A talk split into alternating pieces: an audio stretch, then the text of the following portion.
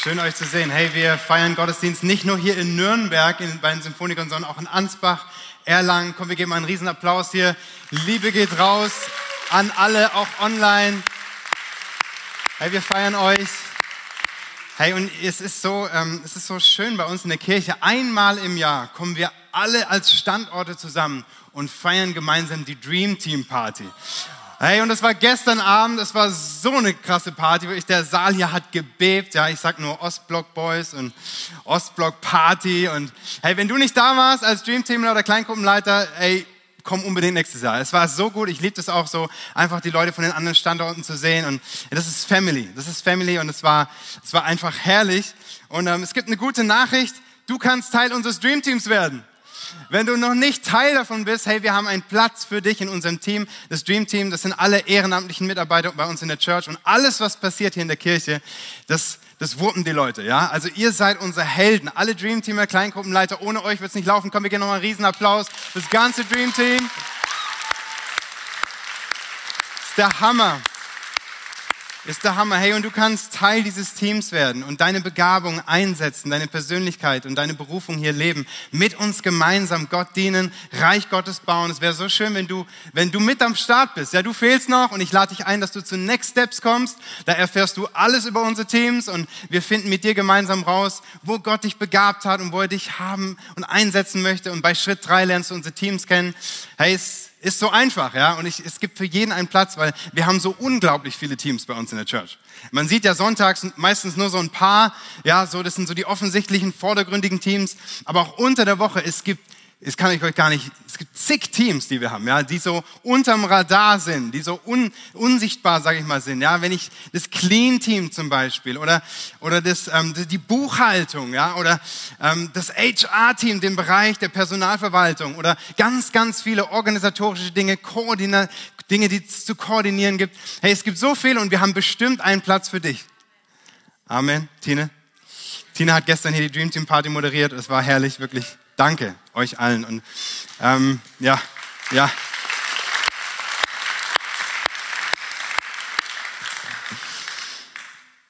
Hey, es gibt eine ungeschriebene Regel in Kirchen. Wenn du willst, dass Menschen glücklich sind und wiederkommen, dann darfst du nicht über Politik reden, über Geld oder über die Hölle. Über Politik reden wir tatsächlich nicht. Reden wir an anderer Stelle. Über das Dritte reden wir heute. Wir reden heute über die Hölle. Alle sagen Autsch. Autsch. Ja, es ist ähm, so, wenn du früher das Wort Hölle in den Mund genommen hast, da sind Menschen zusammengezuckt. Ja, in manchen Gemeinden, manchen Prägungen, oder Edgar? Das war so, da ist dir kalt in die Glieder reingefahren. Du hast gedacht, was kommt jetzt? Ähm, heute ist es nicht mehr so. Heute ist es so im, also nicht besonders schlimm, über die Hölle zu reden in unserer heutigen Gesellschaft. Es kommt im Sprachgebrauch immer wieder vor. Ja, so das Schlimmste, was du zu jemandem sagen kannst, ist, fahr zur Hölle oder zur Hölle mit dir. Das ist hart, aber ganz viele Redewendungen sind recht seicht, so was zur Hölle oder das war eine Höllenfahrt, ich bin durch die Hölle gegangen, eine Höllenqual. Es kommt einfach im Sprachgebrauch immer wieder vor. Zu meiner Zeit, als ich jung war, da wurde im Bierzelt gegrölt, so ein Wahnsinn, warum schickst du mich in die Hölle? Ich weiß nicht, ob es heute noch gesungen wird. Oder vielleicht hast du so, äh, hast du wie ich gerne früher Bud Spencer und Terence Hill geschaut? Ja, irgendwelche heimlichen Fans. Ja, da gibt's äh, die zwei Himmelhunde auf dem Weg zur Hölle, ein Film. Ähm, und manche von euch wissen es vielleicht, ich habe ähm, Theologie studiert und habe meine Abschlussarbeit über das Thema Hölle geschrieben. Nee, es ist, es ist kein Spaß. es, ist kein, es ist wirklich so. Manche andere haben gesagt, der Tobi, der hat eine richtige Höllenarbeit. Ja, hat echt eine Höllenarbeit und es war auch so. Also nicht nur, ähm, weil ich schriftliche Arbeiten hasse. Ich kann sie überhaupt nicht leiden. Ich tue mir unglaublich schwer. Ich weiß nicht, wie es noch so geht. So große schriftliche Arbeiten, Examen, Abschluss, aber keine Ahnung. Ähm, und zum anderen natürlich, weil das Thema alles andere als leicht ist. Also mal Spaß beiseite, ja, auch für uns Christen. Das ist echt schwere Kost. Das ist ähm, kompliziert, das ist anstößig, es ist edgy, es ist kontrovers diskutiert. Es gibt tausend Meinungen zu dem Thema, wenn du Leute fragst. Und ich habe ganz viel entdeckt, auch durch meine Nachforschung, durch diese Arbeit. Es gibt so wirre Vorstellungen von der Hölle. Ja, besonders so im Mittelalter gab es krasse Bilder und Geschichten ausgemalt, viel Spekulatives, was nicht der Bibel entspricht, überhaupt nicht. Ja, die, die Kirche hat die Hölle benutzt als Druckmittel und Machtinstrument. Und heutzutage wird sie dagegen eher belächelt, verharmlost und abgeschwächt. So unterschiedlich sind die Extreme und die Meinung, wenn es um Hölle geht. Und wer will, dem kann ich meine Arbeit gern zusenden. Ja, melde dich bei mir, ich schick's dir zu. Aber ich möchte uns heute mitnehmen und mit uns gemeinsam in die Bibel reinschauen mit der zentralen Frage, warum schickt ein liebender Gott Menschen in die Hölle? Oder anders gesagt, warum braucht es eine Hölle? Warum braucht es eine Hölle? Ist, ja, wir sind in dieser Predigtserie Warum? Wir haben letzte Woche über das Thema Leid gesprochen. Warum hat Gott das zugelassen? War das Thema von, von letzten Sonntag. Und heute geht es um die Hölle. Und ich möchte mit uns beten, dass wir dass wir das richtig verstehen auch und dass Gott uns lehrt und Dinge offenbart. Seid ihr mit mir? Jesus, wir danken dir so sehr für dein Wort und es ist die Wahrheit und es ist wichtig für unser Leben. Es ist unsere Orientierung, unsere Richtschnur und ich bete, dass du uns heute lehrst, Heiliger Geist, du jedem persönlich. Du weißt, wo wir stehen und was unsere Vergangenheit ist, was unsere Vorstellungen und Bilder von der Hölle sind, von Sünde, Tod und Teufel. Und wir beten so, dass du Dinge offenbarst und hineinschreibst in unser Herz, was wichtig ist für uns. Dass wir Dinge richtig verstehen, nicht falsch. Und dass wir verändert hier rausgehen. Amen. Amen. Mal angenommen, es gibt eine Hölle und es gibt einen Teufel und ich wäre der Teufel. Stell dir das mal vor. Ich wäre der Teufel, ja auch in Erlangen-Ansbach. Stellt euch vor, ich wäre der Teufel. Dann wäre mein Ziel, dass du diesen Ort nicht ernst nimmst. Dass du Witze drüber machst, dass du es verharmlost. Ja, auch über mich. Ich würde dir einflößen, lebe wie du willst. Mach einfach, was dir gefällt. Tu, was du willst. Leb in Sünde. Lehne Jesus ab. Fürchte Gott nicht. Genieße den Komfort. Lehne Opferbereitschaft und Verfolgung ab. Liebe diese Welt. Es gibt keine Konsequenzen. Es gibt keine absoluten Maßstäbe. Lebe, wie du willst. Das wäre meine Strategie, um dich in absoluter Sicherheit zu wiegen. Glaub bloß nicht an das Ammenmärchen vom Teufel und von der Hölle. Ja, lebe, wie du willst. Und Fakt ist, in der Bibel wird von der Hölle gesprochen. Und zwar deutlich, deutlich. Und interessanterweise, vielleicht neu für manche von euch, am allermeisten von Jesus. Das ist paradox, oder? Die Person, die am meisten Liebe hatte, die am meisten geliebt hat, hat am meisten über Hölle gesprochen. Also es war nicht sein Hauptthema, aber mehr als alle anderen in der Bibel hat Jesus über Hölle ges gesprochen. Und nicht um uns Angst zu machen, sondern um uns zu motivieren, in den Himmel zu kommen. Ja, Jesus war nicht so mit einem drohenden Zeigefinger, so nach dem Motto, tu das und dann landest du in der Hölle. Sondern er hat es als Warnung gesagt, bitte mach das auf gar keinen Fall, sonst bist du verloren. Er wollte unter keinen Umständen, dass Menschen in die Hölle kommen. Wir lesen in Matthäus 5, Vers 29 zum Beispiel. Wenn dir aber dein rechtes Auge ein Anstoß zur Sünde wird, so reiß es aus und wirf es von dir. Denn es ist besser für dich, dass eines deiner Glieder verloren geht, als dass dein ganzer Leib in die Hölle geworfen wird. Äh, drastisch das Bild hier. In anderen Worten, wenn du die ganze Zeit andere Menschen anzüglich anschaust und sexuell begehrst, reiß dein Auge aus, weg mit dem Ding, du brauchst es nicht mehr. Ja, stell dir mal vor, du kommst in eine Kleingruppe und alle tragen eine Augenklappe und alle gucken sich an und sagen, wie, du auch? Du auch? Ich auch. Stell dir mal vor. Ja, und ähm, Herr Jesus sagt, wenn dich irgendetwas daran hindert, Gott zu dienen, egal was es ist, reiß es raus. Besser ein Körperteil weniger als der ganze Körper in der Hölle. Jesus wollte nicht, dass irgendjemand in die Hölle kommt. Es ist ein Ort, den es auf alle Fälle gilt zu vermeiden. Und ich gucke uns ein bisschen geschichtlichen Hintergrund zur Hölle. Ja, wo kommt es her, auch das Wort? Das Wort, was hier in Matthäus 5 gebraucht wird für Hölle, ist das Wort Gehenna, das griechische Wort Gehenna. Und Gehenna war ursprünglich das Hinnomtal, hebräisch Gehinnom. Und das ist ein realer Ort, ein reales Tal. Ich habe uns ein Bild mitgebracht. Es befand sich südlich von Jerusalem und wurde zur Zeit der Könige von Ahas und Manasse für. Ja, es wurde dafür benutzt, dass das wurden in diesem Tal. Wir lesen das in 2. Könige und auch in Jeremia 7, Vers 31. Auch haben sie die Kulthöhen des Tophet im Tal Ben Hinnom gebaut um ihre Söhne und ihre Töchter im Feuer zu verbrennen. Grausam. Grausam. Und später wurden diese Opferstätten zerstört von König Josia, aber trotzdem blieb dieses Tal verflucht. Es war für die Menschen verflucht. Da gibt es bis heute keine Geschäfte, keine Wohnhäuser. Das Tal ist ähm, irgendwann im Alten Testament ähm, wurde man, äh, hat man es als Müllhalde gebraucht. Man hat Müll dort gesammelt, man hat tote Tiere, Abfall, Leichen von Kriminellen dorthin gebracht. Und du kannst dir vorstellen, das war ein trostloser Ort. Es stank unglaublich, es war furchtbar. Keiner wollte hingehen, andauernd brannte ein Feuer. Und das finden wir auch in manchen Bibelstellen wieder, wo das so anklingt. Es war ein Ort ohne Schönheit, ein Ort ohne Lachen, ohne Frieden ohne Freundschaft, ohne Freude, ein Ort ohne Hoffnung, ohne Chancen und ohne Möglichkeiten. Und dieser Ort, Gehenna, wurde zum Inbegriff der Hölle. Es wurde zum Sinnbild für die Hölle. Und Jesus nimmt dieses Verständnis von der Gehenna auf und er bezieht es auf einen realen, ewigen Ort, wo nichts Gutes ist. Wo nichts Gutes ist. Warum braucht es eine Hölle? Ich will uns zwei wesentliche Gründe nennen, warum es eine Hölle braucht. Und dann schauen wir uns eine Geschichte an, die Jesus darüber erzählt hat und lernen ein paar grundlegende Lektionen über die Hölle. Und, und wir werden ganz hoffnungsvoll diese Predigt enden. Also keine Angst. Ja, wir werden ganz, ganz hoffnungsvoll enden. Und auch wenn du online ähm, zuschaust und mitfeierst, hey, bleib dran bis zum Schluss. Ja, es geht gut aus. Aber wir müssen uns die Realität und die Wahrheit anschauen. Die erste, das, die erste Grund, warum braucht es eine Hölle, ist, um Satan zu bestrafen um Satan zu beschreiben. Satan ist kein Typ mit einem roten Anzug und einer Mistgabel oder wie auch immer du dir ihn vorstellst oder heutzutage er vielleicht ausgemalt wird, sondern er ist der Vater der Lüge, sagt die Bibel. Er ist der Grund dafür, dass Menschen in Sucht kommen, dass Missbrauch ist, dass Angst, Schmerz und Scham und viele, viele mehr schlimme Dinge herrschen. Er ist der Zerstörer, sagt die Bibel, der Täuscher, der Diabolos, das heißt Durcheinanderbringer, der Verführer, der Dieb, der Vater der Lüge. Und seine Mission ist es, deine Freude zu stehlen, deinen Glauben zu töten, deine Gesundheit zu zerstören, Ehen kaputt zu machen. Das ist seine Mission. Da setzt er alles dran. Und dafür muss er bestraft werden. Dafür muss er bestrafen, und zwar am Ende der Zeit, wenn Gott Gericht hält. Wir lesen in der Offenbarung, Kapitel 20, Vers 10. Und der Teufel, der sie verführte, wurde in den Feuer- und Schwefelsee geworfen, wo sowohl das Tier als auch der falsche Prophet sind, und sie werden Tag und Nacht gepeinigt werden von Ewigkeit zu Ewigkeit.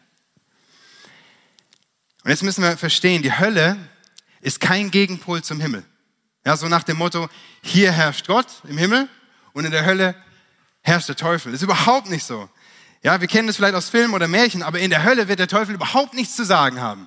Er hat überhaupt keine Macht mehr, sondern Gott herrscht über ihn. Aber wir müssen uns vor Augen halten, dass er Geschöpf Gottes ist. Einst geschaffen als ein Engel, ein hochrangiger Engel, der, einer der mächtigsten Engel überhaupt, die es gab, der Engel des Lichts, Luzifer. Und er hat sich gegen Gott gewandt, er hat gegen ihn rebelliert, er hat eine, große Zahl an Engeln hinter sich gereiht und, und gegen Gott verloren und wurde auf die Erde verbannt. So können wir in der, in der Bibel, in Jesaja, in der Offenbarung nachlesen. Und sie treiben auf dieser Erde ihr Unwesen. Satan ist die Verkörperung von allem Bösen. Durch ihn kam das Böse überhaupt erst auf die Welt. Sünde, das Schlechte, erinnert euch, der Garten Eden, die Schlange. Er war es, der das Schlechte in die, Welt, in die Welt gebracht hat. Und Gott lässt ihn für eine Zeit lang gewähren, aber nicht für immer. Gott setzt ihm ein Ende. Er setzt ihm ein Ende. Und das heißt, der Teufel ist nichts weiter als ein Geschöpf Gottes. Er ist viel schwächer, viel unterlegener als der Schöpfung. Und die Hölle ist Teil des Reiches Gottes, wo der Teufel bestraft wird, wo alles Böse reingeworfen wird. Der erste Grund, warum es die Hölle braucht, ist, dass Satan bestraft wird. Klingt fair, oder? Klingt fair. Ja, hat er verdient. Ist gut und richtig so. Der zweite Grund ist ein bisschen schwieriger. Warum braucht es die Hölle? Um Sünder zu bestrafen.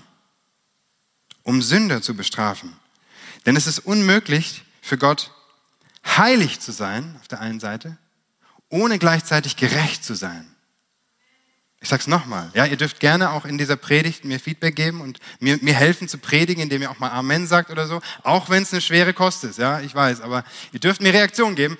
Aber nochmal. Es ist unmöglich für Gott, auf der einen Seite heilig zu sein ohne gleichzeitig gerecht zu sein. Das ist nicht zu vereinbaren. Gott ist heilig, das heißt, er ist rein, er ist vollkommen, er ist ohne falsch, er ist der Maßstab, die Norm, das Original, an dem sich alles orientiert. Von ihm kommt alles Leben und alles, was nicht seinem Wesen entspricht, seiner Heiligkeit, seiner Reinheit, ist automatisch abnormal. Es entspricht nicht mehr Gottes ursprünglichen Willen und Plan. Es ist gefallene Schöpfung. Es ist getrennt von ihm. Es ist falsch. Es muss gerichtet werden, vernichtet werden, entsorgt werden. 2. Thessalonicher 1, Vers 7 bis 9 steht euch hingegen, die ihr jetzt zu leiden habt, wird er zusammen mit uns von aller Not befreien. Das wird geschehen, wenn Jesus, der Herr, mit seinen mächtigen Engeln vom Himmel her in loderndem Feuer erscheint. Er wird die zur Rechenschaft ziehen, die Gott nicht als Gott anerkennen und nicht bereit sind, das Evangelium von Jesus, unserem Herrn, anzunehmen.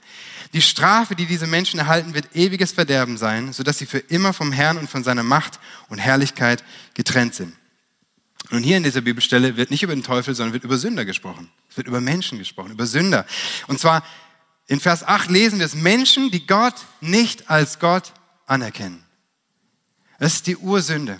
Die Ursünde sind nicht irgendwelche Tatsünden, sondern die Ursünde ist es, ohne Gott zu leben. Gott nicht als Gott anzuerkennen. Die Auflehnung oder Rebellion gegen Gott.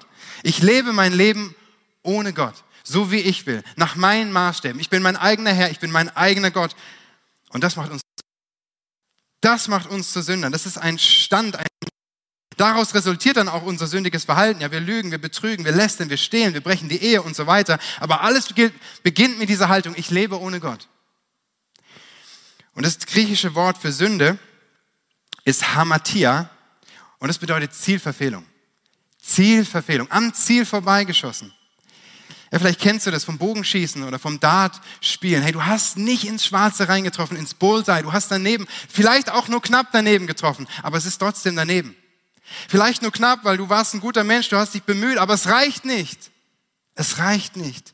Du hast den Standard nicht erfüllt. Heilig zu sein, Gott ähnlich zu sein. Du hast nicht in, dir, in deine Bestimmung gelebt, nicht in Gottes Willen und Plan, nicht im Einklang, in der Gemeinschaft und Beziehung mit Gott, denn dafür bist du geschaffen. Und das ist in Gottes Augen falsch. Es ist Sünde. Das macht uns zu Sünder. Und die Strafe ist, getrennt von ihm zu sein, von, von aller Freude, von allem Leben. Hey, die Hölle ist die Trennung von Gottes Güte, von Gottes Freundlichkeit, seiner Liebe, von seiner Gegenwart, von seiner Herrlichkeit. Es ist, es ist die Trennung. So wie in diesem Tal Gehenna, da ist nichts Gutes. Jesus erzählt eine Geschichte dazu. Lukas 16, Vers 19 bis 31, etwas längere Geschichte. Er sagt, es war einmal ein reicher Mann, der prachtvoll gekleidet war und jeden Tag im Luxus lebte. Vor seiner Tür lag ein kranker Bettler namens Lazarus, der sich nach den Abfällen vom Tisch des Reichen sehnte. Um ihn herum strichen die Hunde und leckten seine Geschwüre. Nun, Jesus ähm, leitet diese Geschichte ein, wie er seine Gleichnisse einleitet. Es war einmal. Es ist keine reale Geschichte gewesen. Lazarus aus dem Toten auferweckt hat. Es ist eine erfundene Geschichte Figuren. Und stärker könnte der Kontrast dieser zwei Personen nicht sein. Komplett extrem. Der einige, der eine im Luxus, im Rausch, ja, lebt er und gönnt sich alles und der andere hat nichts, liegt vor seiner Tür. Und dann kommt die Wende. Vers 22. Schließlich starb, Mann starb. Mann, bitte Vater Abraham, schick sie nicht Toten zu ihnen geschickt wird, dann wird, aber wir dürfen vier Lektionen daraus lernen. Vier Lektionen aus der Lektion ist, der reiche Mann war in der Hölle bei vollem Bewusstsein. Bei vollem Bewusstsein. Er hat nicht geschlafen, er war wach, er hatte eine Erinnerung an sein Leben auf der Erde, er hatte Schmerzen, er hatte Reue. Und das lesen wir auch in anderen Bibelstellen. Menschen werden sich ihrer Misere bewusst sein. Hätte ich's doch nur gewusst. Hätte ich's doch nur gewusst. Zweite Lektion, die Ewigkeit des reichen Mannes war unwiderruflich festgelegt unwiderruflich, es war zu spät. Es war zu spät. Alle sagen mal zu spät. Zu spät. Auch Erlangen-Ansbach. Zu spät. Hey, dieses Thema zu spät zieht sich durch die ganze Geschichte durch. Der reiche Mann schenkt Lazarus seine Aufmerksamkeit zu spät. Er sieht die unüberbrückbare Kluft zu spät. Er sorgt sich zu spät um seine Brüder und er beachtet zu spät das Gesetz und die Propheten. Es gibt kein Zurück mehr. Es gibt ein zu spät für uns und der Tod markiert eine Linie für uns alle. Wir haben über das Land gesprochen, in dem es keine Chance mehr gibt. Keine Hoffnung, kein Entrinnen. Und das spricht jetzt entgegen allen anderen Vorstellungen, die es auch von der Hölle gibt. Ja, ich habe mich in meiner Abschlussarbeit mit verschiedenen grundlegenden Vorstellungen und Auffassungen beschäftigt, die es gibt über die Hölle und dieses, dieses gab über die ganze Kirchengeschichte hindurch. Und ähm, es gibt da zum Beispiel die Vorstellung von dem reinigenden Fegefeuer. Ja, in der katholischen Kirche, vor allem im Mittelalter geprägt. Sünder werden so lange im Feuer der Hölle geläutert, bis ihre Sünden getilgt sind. Natürlich unterschiedlich lang, je nach Schwere der Schuld, aber dann kommen sie auch in den Himmel. Oder es gibt die Lehre des Konditionalismus. Der Konditionalismus geht davon aus, dass die Verurteilten vollkommen vernichtet werden, wenn sie eine Zeit lang in der Hölle bestraft wurden. Vollkommene Auslöschung. Also die jüngste Theorie, noch gar nicht so alt. Und dann gibt es eine weit verbreitete Lehre, das ist die Allversöhnung oder auch Heilsuniversalismus genannt, die Apokatastasis im Fach, Fachjargon. Und sie geht davon aus, dass die Hölle nicht existiert. Oder falls doch, dass die Hölle am Ende leer sein wird, weil alle Menschen gerettet werden. Und diese Lehre wurde von dem Kirchenvater Origenes entwickelt, im dritten Jahrhundert nach Christus bereits. Es gab wenige Vertreter und im Laufe der Kirchengeschichte fast gar keine, bis vor 200 Jahren. Da ist die wieder richtig ins Rennen gekommen. Und viele Theologen und Menschen haben das aufgegriffen. Und es ist eine, ich würde sagen, die verbreiteste Lehre neben der traditionellen Sichtweise des doppelten Ausgangs von Himmel und Hölle. Es ist die verbreiteste Lehre vom, von der Allversöhnung. Und würde ich mir wünschen, dass alle Menschen gerettet werden? Auf jeden Fall. Jesus Herr, ich sehe nicht nur den Täter, sondern ich sehe auch das Opfer. Ich sage, jeder Täter hat auch eine Geschichte. Es gibt Gründe, war missbraucht, misshandelt, gemobbt und deswegen ist Täter. Er, er verletzt Menschen und es muss gerichtet werden. Gott ist nicht nur Hirte, er ist auch Richter, als wir uns das vorstellen, Zeit der Entscheidung. Es ist kein Spiel. Wir sehen in der Geschichte, er hat sich nicht beklagt über, ähm, über die, über, darüber, dass es ungerecht wäre. Er hat sich über Schmerzen beklagt, die waren hart, aber nicht darüber, dass es ungerecht wäre. Er wusste, ich, ich habe es verdient. Ja? Und wir müssen aufpassen, auch bei der Interpretation von diesem Gleichnis. Es geht hier nicht darum, um arm und reich. Ja, so nach dem Motto, alle Reichen kommen in die Hölle, alle Arme in den Himmel. Das ist überhaupt nicht das Thema, sondern hier in dem Thema geht es vielmehr darum, wie gehe ich mit meinem Reichtum um, den Gott mir geschenkt hat? Wie ist meine, meine Haltung, meine Einstellung zum materiellen Besitz, zu Geld? Ja, lebe ich in der Beziehung zu Gott mit der richtigen Haltung zu diesen Dingen? Abraham war sehr reich. Viele andere Menschen in der Bibel waren auch reich. Überhaupt nicht das Thema hier. Und der Reiche hat auch gar nichts per se Böses getan. Aber er hat das Gute unterlassen, was er hätte tun können. Er hat etwas Gutes unterlassen und daher die Strafe. C.S. Lewis, der christliche Schriftsteller, hat gesagt, der sicherste Weg zur Hölle ist der allmähliche, der sanfte Hang, angenehm für die Füße, ohne plötzliche Kurven, ohne Meilensteine, ohne Wegweiser. Herr, bei Gott gibt es keine großen und kleinen Sünden. Sünde ist Sünde. Es gibt keine großen und kleinen Sünden. Schau mal, was Jesus im Zusammenhang mit dem Auge ausreißen sagt. Matthäus 5, Vers 28. Ich aber sage euch, jeder, der eine Frau ansieht und sie begehrt, hat in seinem Herzen schon Ehebruch mit ihr begangen. Wie krass ist das denn? Noch nicht mal, du hast noch nicht mal irgendwas getan, es ist nur in deinen Gedanken gewesen. Unser Herz ist das Problem. Wir alle haben gesündigt, wenn wir uns diesen Maßstab angucken, oder? Hand aufs Herz. Jeder von uns hat gesündigt. Wir alle haben gesündigt. Die Bibel sagt, der Lohn der Sünde ist der Tod. Die Konsequenz ist die Trennung von Gott. Nicht nur der körperliche Tod, sondern der geistliche Tod. Die Trennung von Gott. Wir alle haben die Hölle verdient. Ich weiß, es ist nicht so eine prickelnde Predigt heute. Du kannst mal was ermutigen zu deinem Nachbarn sagen. Du hast die Hölle verdient. Nein, Spaß. Brauchst du nicht zu sagen. Sorry. Hart aber wahr. Hart aber Gott hasst Sünde. Er hasst Sünde. Und Gott ist zornig über Sünde. Er ist richtig zornig, weil seine Schöpfung zerstört wird. Vom Teufel, dem Urheber allen Böses, ja, da haben wir gehört. Ja, der Teufel macht es kaputt, er, er pervertiert, er dreht alles Gute um, was Gott geschaffen hat, ins Negative. Er benutzt die guten Dinge, um es ins Schlechte zu ziehen. Aber wir können dem Teufel nicht permanent die Schuld in die Schuhe schieben. Wir haben auch Verantwortung. Wir haben Mitschuld in dem Ganzen. Und durch Adam kam die Sünde in die Welt, sagt Paulus im Römerbrief. Diese Welt ist verseucht. Sie ist abgefallen von Gott. Sie ist auf dem Weg zum Untergang. Gott ist zornig und das zu Recht. Stell dir mal vor, wenn du etwas kreierst, wenn du etwas erschaffst, etwas bastelst, baust, wie auch immer, mit Liebe und Leidenschaft, wenn du dein Herz hineingibst und dann wird es mit Füßen getreten, zertrampelt, zerstört und zu schlechten Dingen missbraucht. Wärst du nicht ärgerlich und zornig? Hey, man kann Gott verstehen. Hebräer 10, Vers 31 steht, es ist schrecklich, in die, in die Hände des lebendigen Gottes zu fallen. Und Leute, das müssen wir auch heutzutage, das müssen wir in unser Gottesbild integrieren. Gott ist heilig. Und das bedeutet auch, er ist zornig. Er ist nicht nur lieb und nett, er ist kein Kuscheloper. Bitte. Ja, es ist Teil seines Wesens, seiner Heiligkeit, seiner Liebe und Güte. Und Gott ist trotzdem vollkommen gut. Er ist nicht irgendwie schizophren, so, dass er eine gute und eine schlechte Seite hätte. Irgendwie mal so, mal so, so Yin und Yang mäßig. Nein, Gott ist vollkommen gut. Vollkommen gut. Und wir müssen das irgendwie integrieren und glauben und hey, aber Gott ist auch traurig. Er ist nicht nur zornig, er ist auch traurig, weil er liebt seine Schöpfung und er sucht den Menschen von Anfang an. Er sagt, Adam, wo bist du? Er lässt ihn nicht einfach laufen, sondern er geht ihm nach, sagt, Adam, wo bist du? Und die ganze Bibel schreibt die Geschichte von Gottes Liebe zu uns.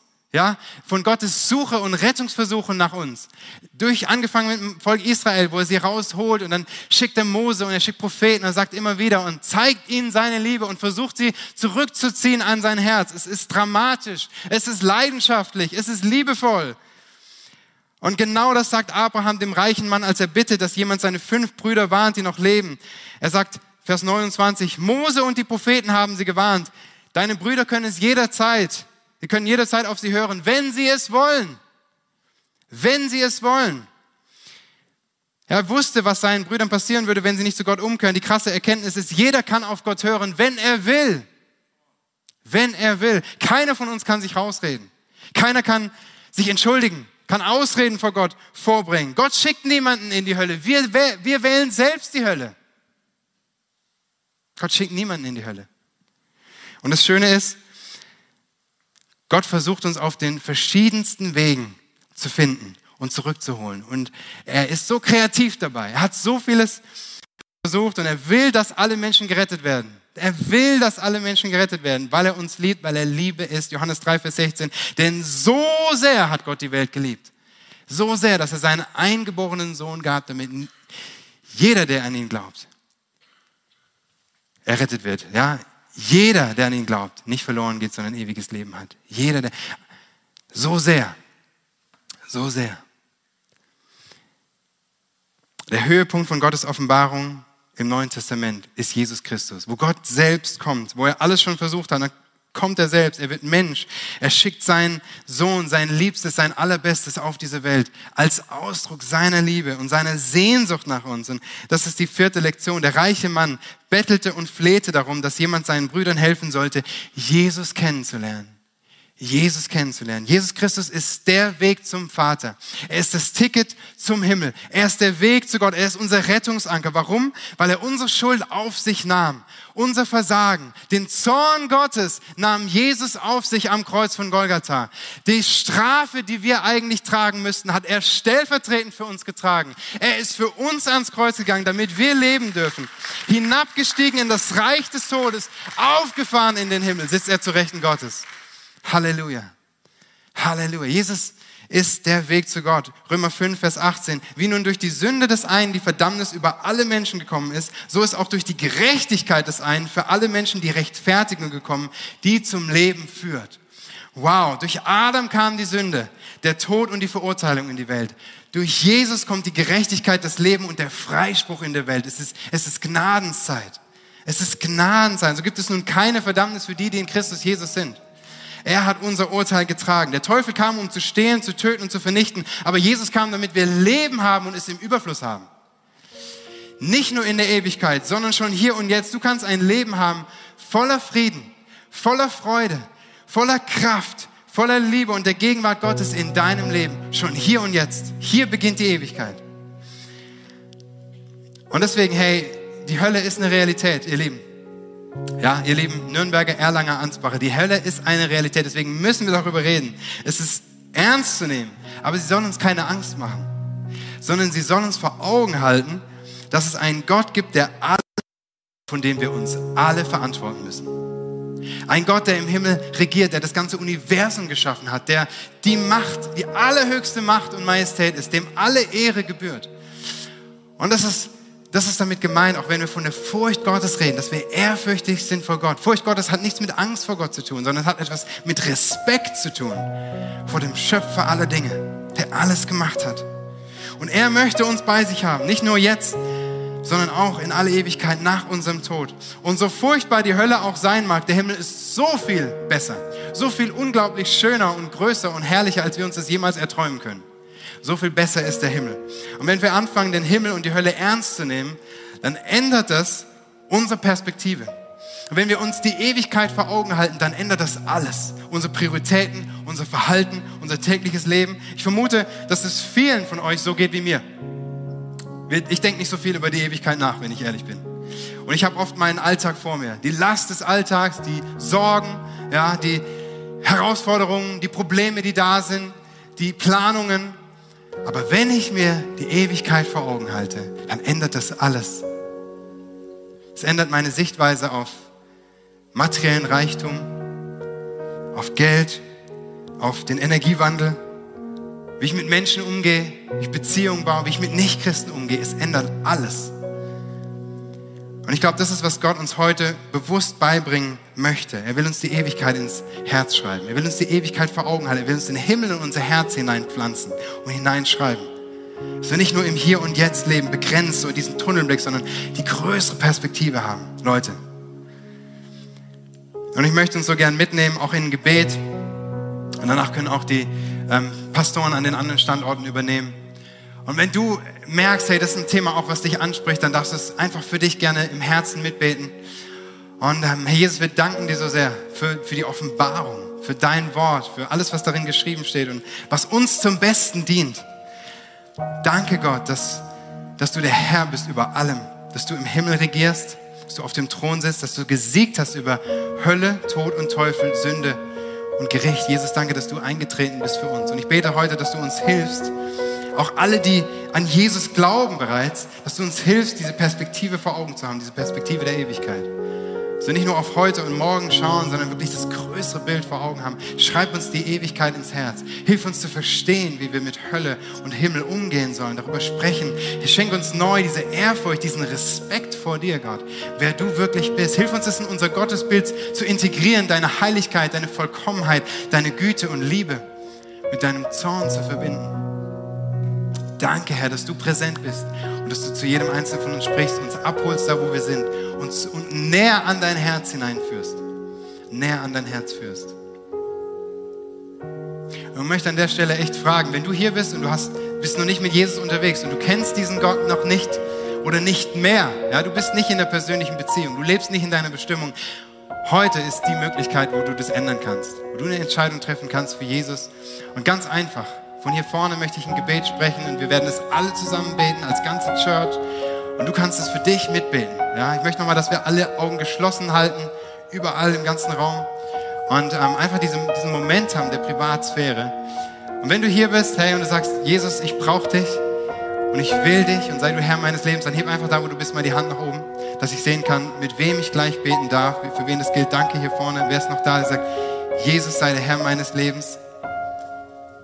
Danke. Danke. Komm, lass uns gemeinsam als ganze, als ganze Kirche beten. Betet laut mit, ich bete vor, ihr betet nach. Herr Jesus, danke für deine Liebe. Danke, dass du meine Schuld getragen hast. Und dass du die Strafe Gottes auf dich genommen hast. Heute bekenne ich, ich brauche dich. Bitte vergib mir meine Schuld und schenk mir einen neuen Start. Danke, dass ich bei dir sein darf. Amen.